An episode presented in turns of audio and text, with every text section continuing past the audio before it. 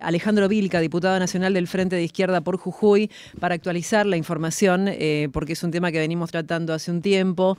Em, hace unos días em, sucedió el, Malón por la Paz, se llevó adelante, llegaron a Buenos Aires, pero queremos charlar con él para que nos cuente cómo sigue la situación. Buen día, Alejandro, bienvenido a Rock and Roll.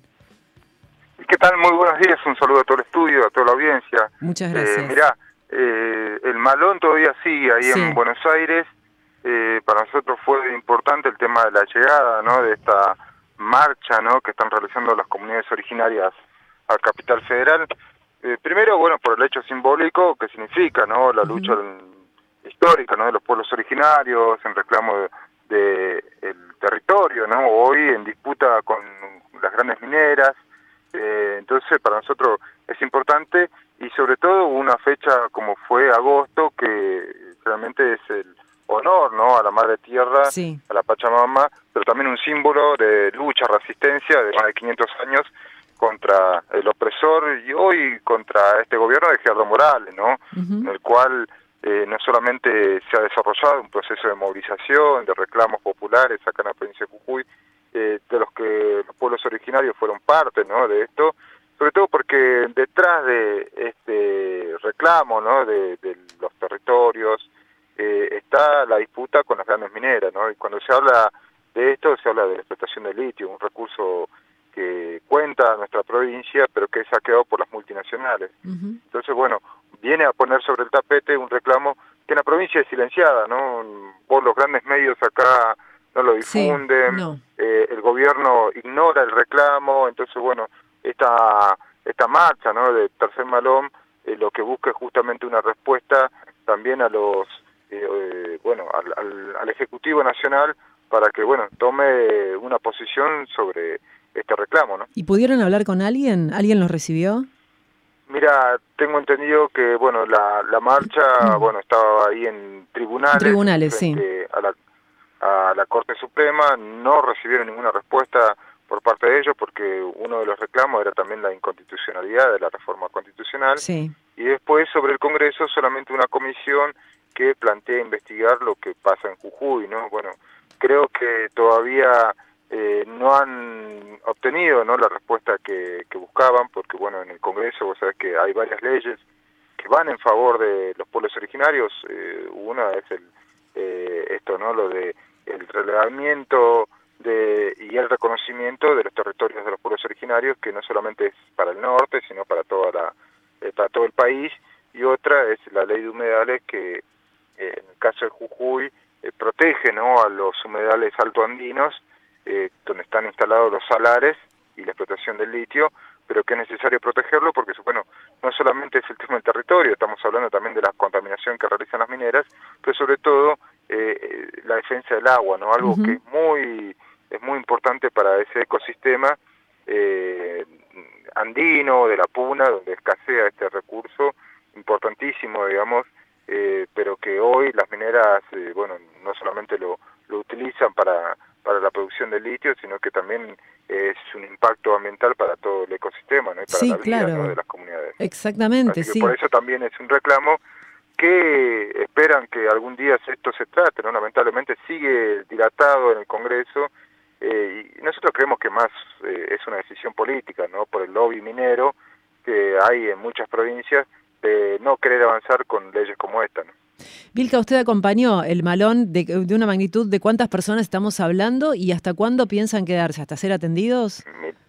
Mira, son cerca de 300 personas, tengo entendido, bueno, porque bueno, se fueron sumando, ¿no? Comunidades de otros, eh, de otros lugares del país, pero también, bueno, fue acompañado por diferentes sindicatos, organizaciones sociales, políticas, que bueno, vienen acompañando el reclamo, ¿no? De, de lo que pasa acá en Jujuy y yo creo que esto, bueno, eh, la idea es que tenga algún eco, ¿no? Eh, a nivel nacional eh, hay un, tengo entendido que hay un pedido también de del Malón de la Paz también para la CGT y la CTA para que se pronuncien, ¿no? Porque bueno, también hay que entender, ¿no? Lo que Gerardo Morales y, y, su socio el PJ, que son los que aprobaron acá la reforma constitucional que prohíbe el derecho a la protesta social, es un antecedente que hoy se intenta aplicar en van a intentarlo aplicar a nivel nacional, ¿no? Sí, claro, sí, eh, sí, Porque a ver, en el marco de, lo que es los acuerdos con el Fondo Monetario Internacional, este plan de ajuste, ¿no? De achicar los gastos,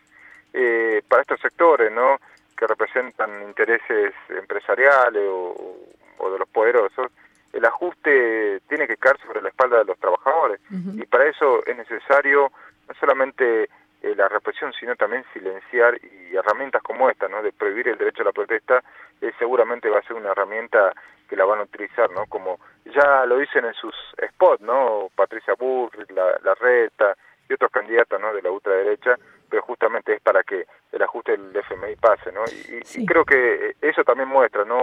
Jujuy, otro, eh, otra enseñanza que cuando eh, se aprieta al pueblo, llega un momento en que dice basta y sale a luchar, ¿no? Y bueno, eso es lo que vemos, una provincia que se pone de pie. ¿Y quién te dice, no? Si mañana cuando intenten ajustar al pueblo argentino, el pueblo también eh, salga a las calles, ¿no? Hmm. Eh, Alejandro, ¿hubo acompañamiento mediático o fue poca la cobertura que se le dio al caso? Mira, todavía no fue la, la suficiente, consideramos, ¿no? La repercusión que podría haber tenido yo creo que, bueno, también en el marco de, las elecciones, ¿no? Mm. Que se dan a, pocas semanas, pero consideramos que podría haber sido un, tema importante, ¿no? Porque no es que estamos hablando de un tema casual, sino que un hecho que ha sido de una gravedad eh, muy importante, ¿no?